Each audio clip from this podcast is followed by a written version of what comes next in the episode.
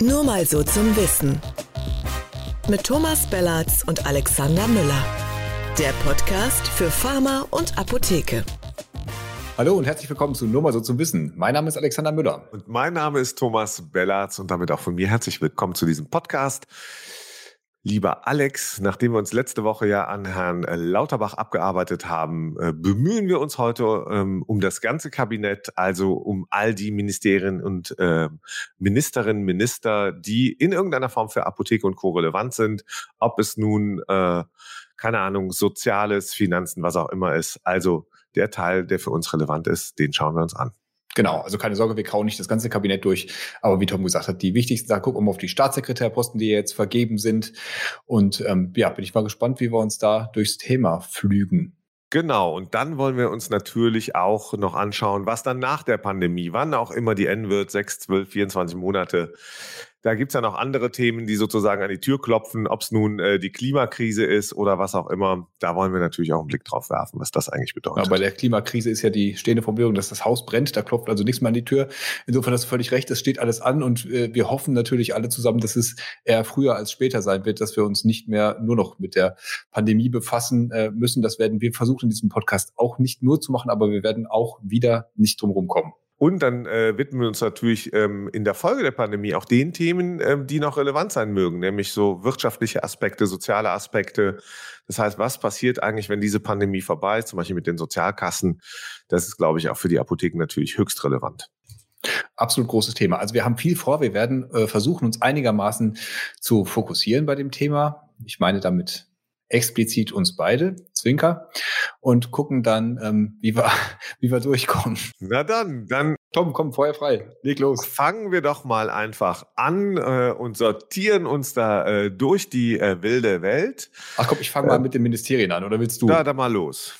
Ja, also wir haben natürlich die äh, ganz entscheidend, Personalie Lauterbach haben wir letztes Mal besprochen. Gesundheitsministerium ist logischerweise ähm, äh, für die Apotheken hauptzuständig. Da haben wir jetzt auch die Staatssekretäre. Das ist der Edgar Franke, der ist Gesundheitspolitiker, war Vorsitzender des Gesundheitsausschusses im Bundestag in der vergangenen Legislatur, extrem im Thema eingearbeitet und auch ähm, Sabine Dittmar, ehemals die gesundheitspolitische Sprecherin der SPD, auch parlamentarische Staatssekretärin, also die beiden rechte und linke Hand äh, vom Karl Lauterbach, ähm, ja, Tom, äh, extrem wiederum besetzt, so wie der Ministerposten auch mit Blick auf Fachkompetenz, oder?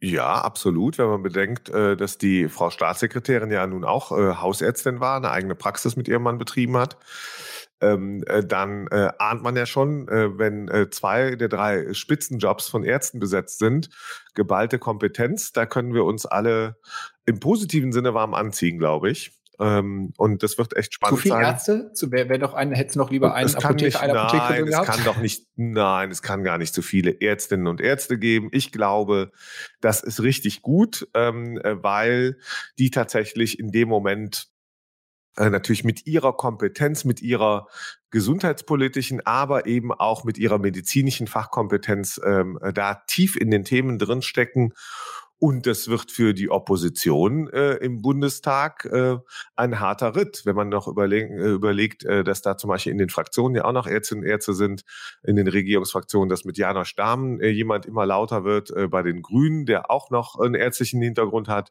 Gesundheitspolitischer Sprecher, ne? Also jetzt jetzt auch auch absolut top aufgestellt. bei den Grünen. Ja. Also insoweit glaube ich, ähm, ganz spannende Konstellation da im äh, Gesundheitsministerium hatten wir lange nicht.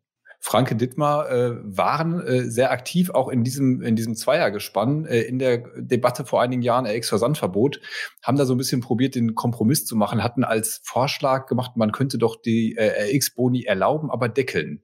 Und dann nach ein paar Jahren wieder gucken, ob sich das eigentlich bewährt hat, ob die Apotheken da sehr drunter gelitten hatten, kam bei der äh, verfassten Apothekerschaft, nenne ich es mal, nicht gut an der Vorschlag. Ähm, kann man gespannt sein, äh, inwiefern die Debatte irgendwann wieder auflebt. Das haben wir ja hier in den letzten Folgen auch schon besprochen, dass das sicherlich jetzt nicht die drängendsten Themen sein werden, äh, um, um die sich das BMG kümmern wird. Aber da haben die beiden zumindest sich mal ähm, zu zweit äh, wirklich exzessiv im Apothekenmarkt befasst. Ja, aber die Frau Dittmar ist eigentlich also jemand, der, der für die Lokale und für die Versorgung vor Apo äh, der, der Apotheke, aber auch der Ärzte vor Ort eintritt. Also das, das rückt dich schon in, äh, in den richtigen ähm, Blick. Und ich glaube, wir müssen uns natürlich in einer Dreierkonstellation ähm, ähm, mit ähm, FDP, Grünen und SPD schon noch auf eine Welt der Kompromisse einstellen insgesamt. Ja. Und das wird äh, für viele Lobbygruppen, auch für die Apothekerschaft, ähm, ein heißer Ritt werden. Ähm, da, da heißt es nicht immer nur Fundamentalpositionen zu halten, zu verteidigen und am Ende zu verlieren, sondern selber auch kompromissbereit zu sein. Insoweit bin ich da ganz gespannt, ob sich da einige noch werden ähm, ähm, ähm einstellen können auf die neue ja. Situation. Äh, lustig, dass ich das mit dem äh, äh, Faden nicht verlieren wollen angesprochen habe, es dann jetzt selber sofort aus der Hand gegeben habe. Ah. Also ich komme nochmal zurück, worauf ich eigentlich hinaus wollte, nämlich genau das, was du gerade mir brückenbauend hier in den Mund gelegt hast, die anderen wichtigen Ressorts für die Apotheken. Als da wäre insbesondere natürlich das Wirtschaftsministerium, jetzt als Superministerium mit Klimaschutz zusammen äh, von Robert Habeck geführt ist fürs Apothekenhonorar zuständig. Also wann immer der politische Wille da ist, das Apothekenhonorar anzupassen, liegt das eben nicht beim BMG, sondern wird in Abstimmung zwischen BMWI, weiß nicht, ob die Abkürzung jetzt anders heißen wird, jedenfalls Wirtschaftsministerium und Gesundheitsministerium abgestimmt. Dann haben wir das Finanzministerium. Stopp, kann ich kurz was zum Wirtschaft? Ich muss ja, ja sag, bitte. also Robert Habeck äh, ist jetzt also Wirtschafts- und Klima-Tralala-Minister. Und ähm, was ich super finde, ja, und jetzt stelle ich mir gerade so zukünftige Deals vor. Es ist so ähnlich wie beim Autokauf. Ja, wenn das Honorar der Apotheken verhandelt wird, dann wird vielleicht auch geguckt, wie grün sind die eigentlich. Dann werden die kategorisiert, so wie beim Waschmaschinenkauf oder so, von A bis G. Ja, wenn du eine G-Apotheke hast, da kriegst du ein schlechteres Honorar. Bist du eine A- oder B- oder C-Apotheke, also bist besonders klimafreundlich, hast dich engagiert, kannst das belegen, kriegst du vielleicht ein besseres Honorar.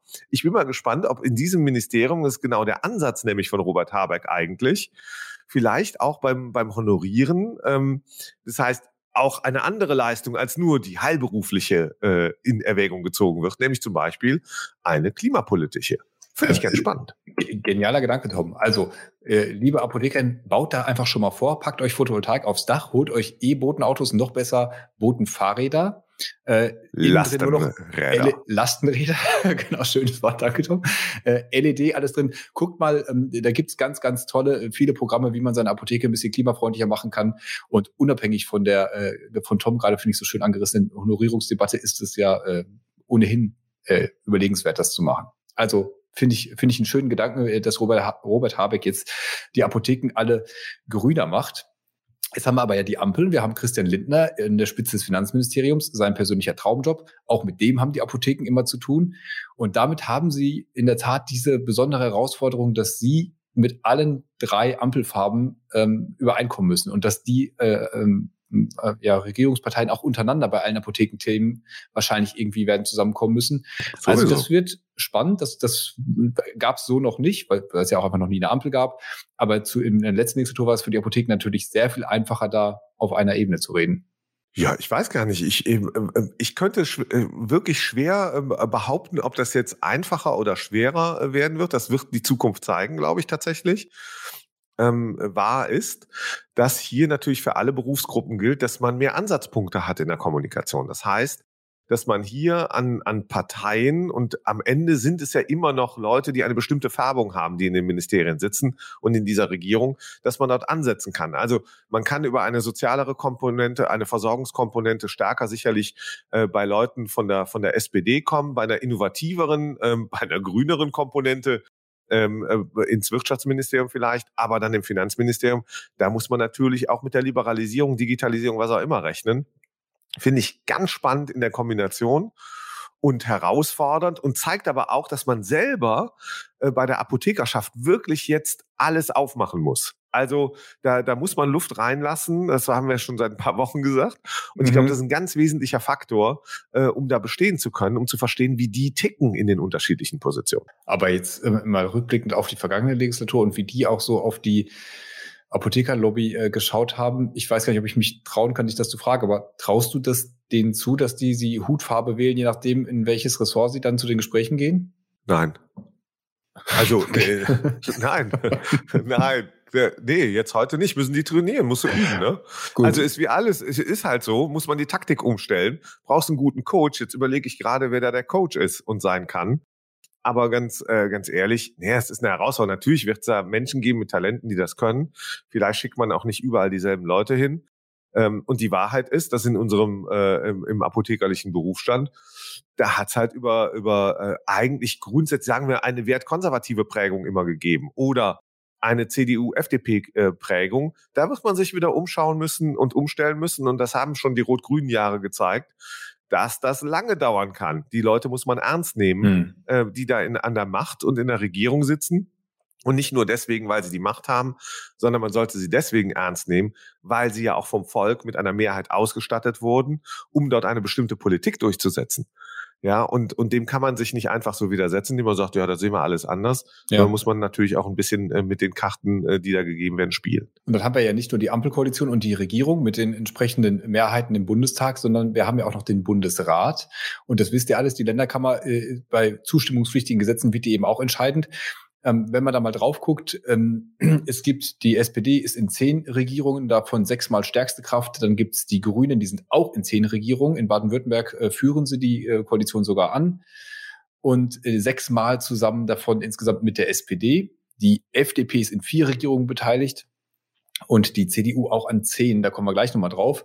Es gibt eine einzige Ampel, die ist in Rheinland-Pfalz, kennt ihr alle.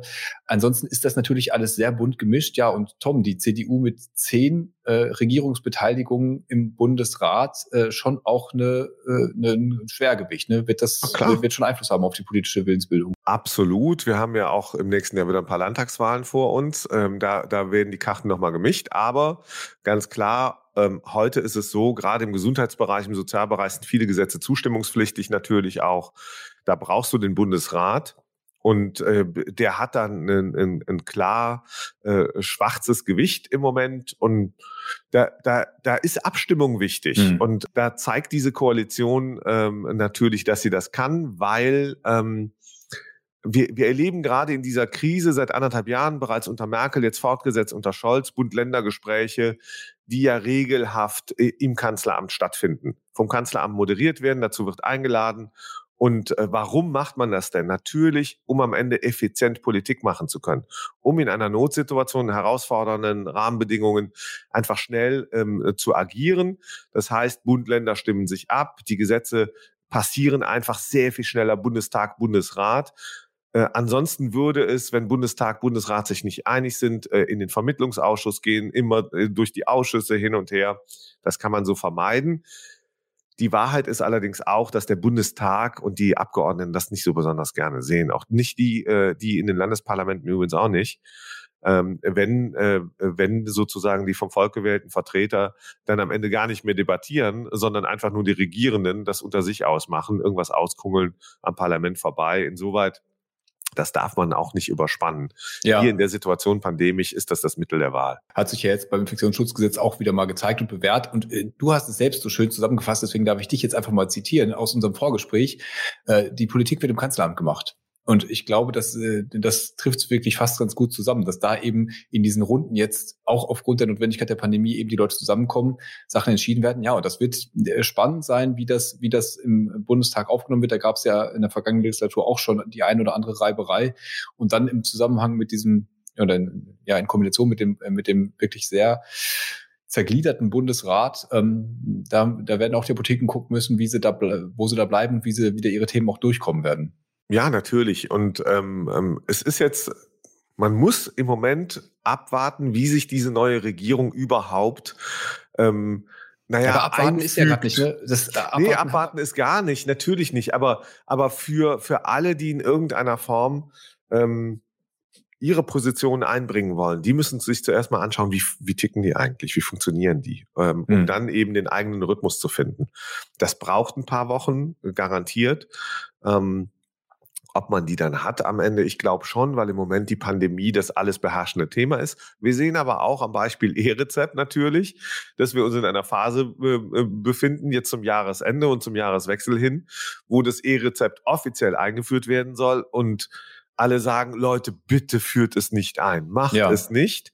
Ja, ähm, und ja, es besteht ja die, durchaus die Chance, dass der äh, neue Minister Lauterbach jetzt sich das anguckt, auch mit der Gematik ins Gespräch kommt. Das findet diese Woche anscheinend schon statt. Der will da also, so wie er beim Impfstoffinventur gemacht hat, das beim äh, beim E-Rezept auch machen.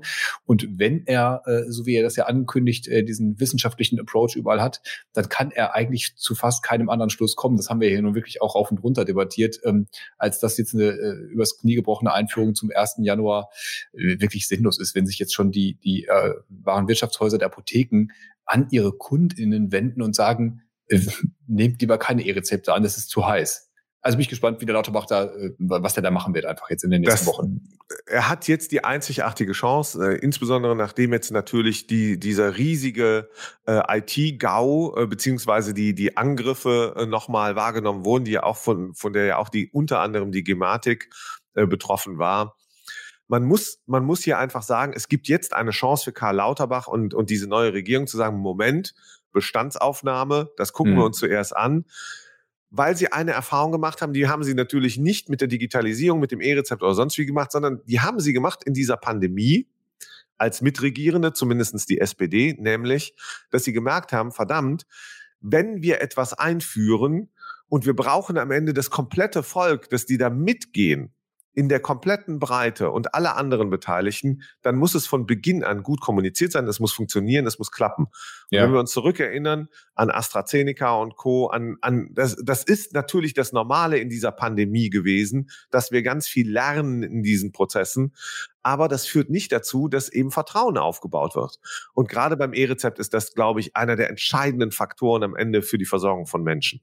Da hast du sicherlich recht, wobei wir reden jetzt auch gar nicht davon, dass das möglichst viele Leute benutzen sollen und anfordern sollen beim Arzt, damit es klappt, sondern man kann ja erhoffen, dass am Anfang möglichst wenige ausstellen, einfach damit sich das erstmal in kleineren Kreisen testen kann. Insofern muss da erstmal die, die technische Basis für stimmen. Und ähm, ich, ich glaube auch, dass jetzt die, die aktuelle Gemengelage, auch wenn das eine, ähm, diese Angriffe des Logpauschal jetzt nichts unmittelbar äh, mit dem E-Rezept natürlich zu tun hat, zeigt es eben, wie schwerwiegend das sein kann, wenn solche Systeme angreifbar sind und ähm, dass man da lieber dreimal, viermal auf Nummer sicher geht. Du, Alex, äh, noch mal ganz kurz. Äh, äh, es werden äh, seit vielen Monaten, und es wird ja nicht berichtet in der Öffentlichkeit oder häufig nicht berichtet, um Trittbrettfahrern das Leben nicht einfacher zu machen. Aber viele große Institutionen, Universitäten, Unternehmen, werden seit vielen Monaten gehackt, angegriffen. Sie werden zum Teil monatelang lahmgelegt. Das wird, das hat man mit Erpressung zu tun. Hm. Und das ist äh, natürlich ein gefährlicher Umstand, wenn plötzlich versicherten Daten, Rezeptdaten, wer auch immer,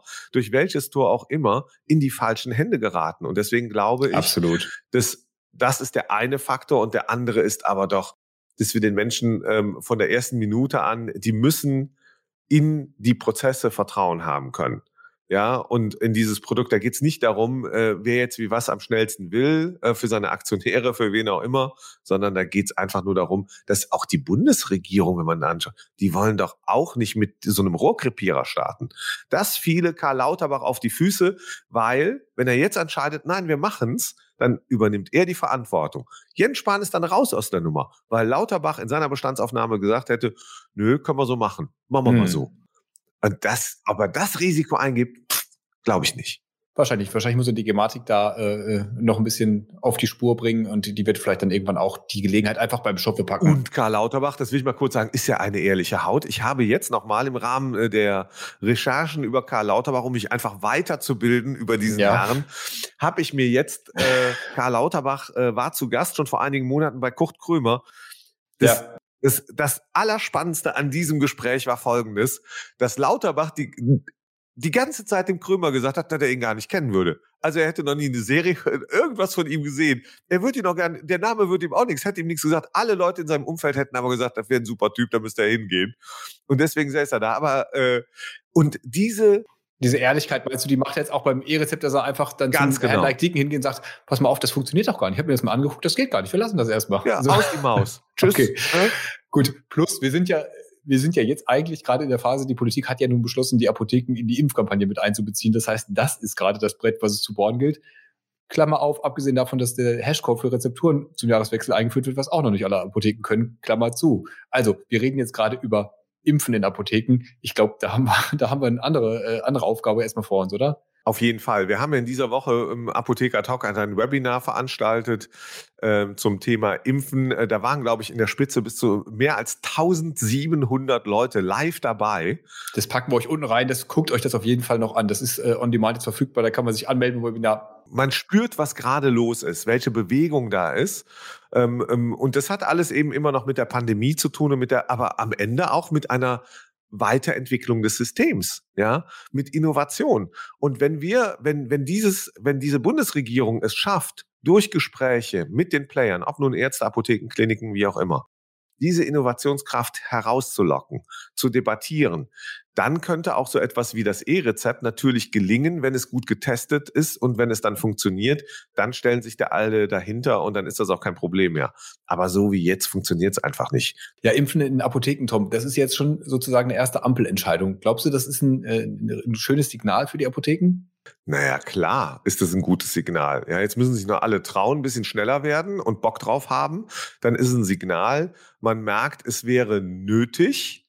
Äh, und gerade für die Zukunft, wenn wir jetzt gerade, wenn, wenn wir in Zukunft vielleicht jedes halbe Jahr ähm, so den Booster 4, 5, 6, 7, 8 bekommen, dann ist das nötig, damit diese ärztliche Grundversorgung weiter stattfinden kann. Die brauchen wir ja auch noch. Ja. Ist ja nicht so, als ob es nur noch hier äh, Pandemie und Corona gibt, sondern da gibt's weiterhin alles andere im Leben, insbesondere wenn die Normalität wieder komplett einzieht, die alte oder eine neue, dann werden wir doch feststellen miteinander, äh, da braucht es wieder die, die hausärztliche Versorgung äh, in ihrer Breite und Tiefe, dann braucht es auch eine ähm, Versorgung in allen anderen äh, Systembereichen die Normalität ist und da könnten Apotheken einfach hilfreich sein. Von mir aus gemeinsam mit Ärzten, das sind ja ganz viele tolle Module, die es da gibt ähm, und da, wenn man da offen ist, dann geht das auch. Also ich finde, das ist eine super Chance und da kann man mal zeigen, was man drauf hat. Ja, ich finde, sie hätten es jetzt schon fast ein bisschen mehr zeigen können. Also ich will jetzt auch da nicht übertrieben kritisch sein, aber jetzt ist das halt im Gesetzgebungsprozess beschlossen worden. Das hat ja auch einen gewissen Vorlauf. Und ich höre jetzt immer diese Formulierung, man arbeitet mit Hochdruck irgendwie da und daran, diese Schulung auf die Beine zu stellen. Ich frage mich ehrlich gesagt, warum das nicht fertig ist, warum man nicht ähm, in dem Moment, wo das im Bundesanzeiger steht, sagen kann, alles klar, perfekt, äh, wir sind hier, die und die Apotheken können das machen, wir haben die geschult, haben zusammengearbeitet mit den Ärzten, Impfstoff ist da, wann sollen wir loslegen? Es ist, es ist, also ganz ehrlich, ich bin da fassungslos. Also das ist, das ist dilettantisch. Ja, das ist ein Armutszeugnis. Ich wollte nicht so und, gemein sein heute. Ja, aber ich bin da auch nicht gemein, sondern ich bin da auch einfach, ich sag mal meine Meinung an der Stelle. Äh, das, das ist wirklich ein Armutszeugnis und zwar deswegen, weil wenn ich das seit Monaten propagiere, dann ist es mein Thema. Und jetzt kommt genau der Punkt, Alex. Ja, ich weiß, aber sie wollten sie eigentlich nicht. Sie wollten es nicht, genau. Das und die also Berufsorganisationen haben davor Angst, weil ja. es ihnen zu viel Arbeit macht, weil sie vielleicht was anderes geben müssen oder, oder, oder. Aber der Punkt ist, sie vertreten nicht nur ihre eigenen Verwaltungsinteressen, sondern sie vertreten die Interessen ähm, du, von ich, Apothekern und Apothekern. Okay. Man, man, man kann ja auch gucken, ähm, dass man da in Anführungszeichen Angst, ich glaube nicht die Angst von Ärzten haben, aber natürlich irgendwie Respekt davor, wie, wie die darauf reagieren und dass das auch immer so ein standespolitisches Hin- und Hergeplänkel ja. ist alles schön und gut. Äh, man muss das ja auch nicht offensiv nach außen vertreten, dass man jetzt impfen möchte. Das haben sie vielleicht sogar zum richtigen Zeitpunkt gemacht, auf diesen Kurs eingeschwenkt, als die Politik soweit war. So, dann konnten sie immer sagen, wir sind ja jetzt gerufen worden, wir machen das. Aber das hätte eine nicht davon abhalten müssen, das im Hintergrund vorbereitet zu haben. Ja, dass man einfach also diese Pressemitteilung, ich will es jetzt sagen, diese Pressemitteilung der ABDA ab der Bundesvereinigung Deutscher Apothekerverbände die ich letzte Woche gelesen habe und viele andere ja auch. Und ähm, da wurde ja nun viel drüber dis äh, diskutiert in dieser Branche. Veröffentlicht wurde sie, glaube ich, nicht. Also zumindest nicht in den großen Medien, weil da stand im Prinzip drin, ja, wir, wir, wir, ne, wir, wir gucken mal. Also die, die BAC arbeitet an einem Curriculum, ja, also wir sind dran. Und du denkst so, Moment, hier sollen doch bis Jahresende 30 Millionen geimpft werden. Können wir ein bisschen unkomplizierter machen? Hm. Wieso habt ihr das Curriculum nicht einfach ähm, ähm, von den Grippeschutzimpfungen sonst irgendwie adaptiert äh, oder von den Ärzten und mit denen schon gesprochen oder, oder, oder? Wieso ja. ist das nicht da? Und diese Peinlichkeit, damit aber auch noch rauszugehen und zu erzählen, ja, wir sind irgendwann soweit. Spricht, sprecht uns doch nochmal Ende erstes Quartal 2022 an oder so, ja? Siebte, achte, neunte Welle. Ich habe keine Ahnung. Also ich habe das gelesen, habe gedacht, die meinen es nicht ernst. Ich, ich glaube, in der Praxis ist das auch tatsächlich schon weiter. Wir hatten ja, äh, du hast es angesprochen in dem Webinar, war gestern auch der Thomas Rochel, äh, Vor äh, Verbandsvorsitzender in äh, Westfalen-Lippe mit äh, von der Partie. Der hat auch gesagt, dass man da jetzt ähm, aufs Gas tritt und dass das auch schnell gehen wird. Man arbeitet daran, dass die Ärzte vor Ort praktisch die Apotheken schulen können, dass das dann jetzt auch bei Zeiten losgeht. Wir drücken da auf jeden Fall fest die Daumen, denn das ist ja eine Chance, äh, die Apotheken da auch weiterzubringen, auch, auch einfach gegenüber der Ampel, die dann sieht, okay, die sind, äh, die sind am Start. Ähm, ja. Ich würde eigentlich gerne mit dir noch kurz über das, was die, was die vorhaben, äh, die, die Ampel laut Koalitionsvertrag zumindest mit den Apotheken, dass wir da noch einmal reinlinsen. Und was haben die da vor? Da bin ich ja gespannt. äh, naja, Not, Notdienstfonds ausbauen zu einem Sicherstellungsfonds. So, also, ja, ne, so klingt, klingt super. Klingt nach Umverteilung? Ja, ich, ich glaube, da sitzen jetzt zehn Leute dran irgendwo und schreiben schon mal da ein Papier. Äh, das ist dann auch Ende 23 fertig als Stellungnahme des Berufsstandes zu dem Thema. Ja, naja. Ich habe gar keine Ahnung, was das überhaupt bedeuten soll. Wenn ich ganz ehrlich bin, ja, was, was wollen die denn jetzt machen? Naja, die wollen einfach mehr, mehr Kohle in diesen Vorhaben, der ja jetzt schon eine Art Umverteilung ist, der Landapotheken, die mehr Notdienste im Verhältnis machen, also mehr aus diesem Fonds bekommen. Und wenn man das zu einem Sicherstellungsfonds macht, so habe ich zumindest das in den, äh, in den Gesprächen da immer verstanden, dass man eben genau die flächendeckende Versorgung damit stärken will, heißt aber natürlich ja. eine Umverteilung äh, innerhalb der Apotheken. Das ist, sind dann ja schon relevante Fragen, die, die ja, aufs, aufs Honorar der einzelnen Apotheke dann durchschlagen werden. Ja klar, aber ich, ich glaube, das ist, ne, da muss man dann debattieren, ähm, ob der Gedanke richtig falsch ist. Kann ich, ehrlich gesagt, kann ich das kaum beurteilen. Ähm, vielleicht muss auch einfach etwas mehr Geld ins System und dann fällt das mit dem Umverteilen auch leichter. Ja, das ist, das wird ja die spannende Frage, was jetzt passieren wird, ne? Wenn, äh, naja. äh, wenn, also wir haben ja, haben ja schon letztes Mal darüber gestritten, so, ne? Was, was passiert eigentlich damit, wenn diese, wenn diese Sondereffekte jetzt wegfallen bei den Apotheken? Das, Honor, das Honorar ist Ewigkeit nicht angepasst worden. Äh, das heißt, da fällt auch an der Stelle was weg. Da fällt natürlich auch viel, viel Arbeit mit weg. Aber es ist jetzt nicht so, dass die, dass den Apotheken sonst langweilig wäre. Mhm. Die Wahrheit ist ja, dass die Apotheken eigentlich gerade alle auf dem Zahnfleisch gehen und dass, äh, glaube ich, hier und da auch äh, einfach was liegen bleibt durch die zusätzlichen Aufgaben, die übernommen werden. Aber die Frage ist ja, wird man der Politik gegenübertreten können, jetzt abseits von pharmazeutischen Dienstleistungen, äh, mit der Forderung nach einer Honorarerhöhung in dieser Phase der Pandemie und, und, und auch danach, wo einfach die Kassen leer sein werden? Ich weiß gar nicht, ob die Kassen leer sind. Also was wir, was wir gerade lernen, ist, dass wir eine Inflation äh, haben, die bei fünf vielleicht in Zukunft bei sechs Prozent liegt, ja, die schon seit geraumer Zeit anzieht. Äh, die schlägt auf die Apotheken durch. Wir haben mit einer Regierung zu tun, die gesagt hat, oh, machen doch mal Mindestlohn, finde ich übrigens äh, äh vollkommen richtig, aber es Präinflationsgeschehen äh, sozusagen, ähm, äh, wo man gesagt hat, ja, jetzt machen wir mal 12 Euro. Eigentlich bräuchten die gleichen Leute schon in Zukunft un unter Berücksichtigung der Inflation 12,50, 12,60, 12,70 das schlägt zum Beispiel bei den PKAs, bei den Einstiegsgehältern äh, in den Apotheken durch und wo auch immer noch. Ich glaube letzten Endes, dass man ganz offen Debatten führen muss. Und ähm, ehrlich gesagt, die Sozialkassen, klar, die muss man sich genau anschauen. Den Kassensturz wird auch ein Karl Lauterbach, auch der Finanzminister Christian Lindner machen, aber ähm, Beschäftigungsquoten sind im Moment äh, recht gut. Ja, ähm, der, der Markt, ähm, der Arzneimittelmarkt ist wieder positiv in Bewegung, auch in den Apotheken. Ähm, die Aufgaben für die Apotheken sind da. Ich glaube, da muss man offensiv über Honorierung sprechen, damit es nicht nur nicht schlechter wird oder stagniert, sondern damit äh, man positive Chancen hat, äh, dass sich das weiterentwickelt. Das ist nötig, da braucht man offen, äh, offensive Positionen. Umso wichtiger, Alexander, wäre es ja gewesen, wenn man eben sagt, ah, Impfen sind wir dabei, da unterstützen wir, da sind wir unkompliziert, ja, gibt uns das, äh, gibt uns die Möglichkeiten und wir setzen mit um für diese Gesellschaft, äh, damit wir da alle wieder ähm, auch ähm, in Zukunft entspannter Weihnachten, Silvester, wie auch immer feiern können. Ja. Ich glaube, das, das ist auch ein Teil der Wahrheit, dass das kommuniziert werden muss, damit man am Ende auch entspannter fordern kann und sagen kann, passt auf, Leute, wir brauchen ein bisschen mehr. Das geht so nicht weiter das eine hat schon noch mit dem anderen zu tun. Absolut. Und wir hoffen, dass es besser wird. Und das ist äh, ja vielleicht auch ein ganz, ganz schöner Ausstieg für unseren ja, letzten Podcast für dieses Jahr. Ähm, man hat ja letztes, also ich weiß nicht, wie es dir ging, aber ich habe eigentlich in dieser zum gleichen Zeitpunkt vergangenes Jahr gedacht, dass es irgendwie, dass wir heute an einem anderen Punkt wären, dass wir heute ein bisschen besser dastehen würden. Äh, aber ich bin ja Optimist. Ich hoffe, dass das jetzt einfach fürs nächste Jahr so sein wird, äh, dass wir dann äh, vor Weihnachten in einer deutlich ähm, besseren Situation sein werden mit Blick auf die Pandemie. Ansonsten ist ja, ist ja äh, alles in Ordnung soweit. Ja, ich bin da, ich bin da ganz schlicht. Ne? Also ich glaube, letztes Jahr war für mich, äh, habe ich als noch schlimmer empfunden. Dieses Jahr war immer noch nicht schön, aber es war irgendwie schon ein bisschen besser und deswegen ähm, sag ich, im nächsten Jahr wird richtig super, äh, äh dann äh, kriege ich meinen äh, Booster 4, 5, 6, 7 in der Apotheke hier um die Ecke ähm, und äh, muss nicht mehr ins Impfzentrum nach Tegel oder sonst wohin fahren. Äh, da freue ich mich schon drauf. Mhm. Wenn, ja, und dann, wenn wir uns Mitte Januar wiedersehen, mein Freund, ja, dann werden wir auch nochmal äh, natürlich davon in Beschlag genommen werden, ob äh, Omikron jetzt äh, die dominierende Variante ist und was das eigentlich für uns alle bedeutet zu dem Zeitpunkt. Äh, ob wir da schön äh, abgeschlossen irgendwie in unseren Wohnungen äh, sitzen oder sonst wo oder ob wir wieder raus dürfen, keine Ahnung, das wird ganz spannend. Ähm, es ja, ich, ich bin da optimistisch, so wie du auch, dass das ein tolles Jahr 2022 wird, insbesondere mit diesem Podcast. Ja, es wird auf jeden Fall spannend bleiben. Wir werden darüber reden, über viele andere Themen. Wir bedanken uns auf jeden Fall schon mal bei euch, bei Ihnen, dass ihr uns bis hierhin gefolgt seid. Äh, uns hat es eine Menge Spaß gemacht und wir sind dann im kommenden Jahr auf jeden Fall wieder da. Ja, und wir bedanken uns natürlich auch bei äh, Kati und Hanna, die uns äh, äh durch die letzten sechs Monate begleitet haben mit diesem Podcast die äh, dafür zuständig sind, dass es äh, ganz viel Fundament für diesen Quatsch gibt, äh, den wir hier häufig erzählen ähm, und damit nicht ganz so schlimm wird äh, oder am Ende rausgeschnitten wird. Also ähm, auch von mir, ich freue mich jetzt auf ein paar besinnliche äh, Tage, auf ein wenig Erholung und ähm, ja, und äh, dann geht's ab in das neue wilde Jahr 22. Genau, also um es nochmal konkret zu sagen, wir machen hier eine kleine Pause.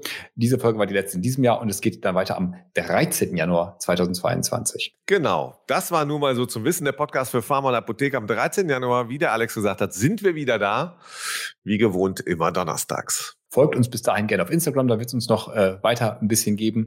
Ähm, und noch eine Bitte, wenn euch was gefällt, teilt es einfach, liked uns, lasst uns einen Kommentar da und ähm, dann äh, erhöht er damit unsere Sichtbarkeit und wir haben freuen uns noch mehr darüber. Ja, aber auch nur, wenn es richtig gute Bewertungen sind. Also Weihnachtsgeschenk verpacken in Form von Likes und so. Okay, das war's. Danke fürs Zuhören. Bis zum 13. Januar. Frohe Weihnachten, guten Rutsch. Vielen Dank, frohe Weihnachten und guten Rutsch. Heute waren wir aber richtig gut. Best in diesem Jahr.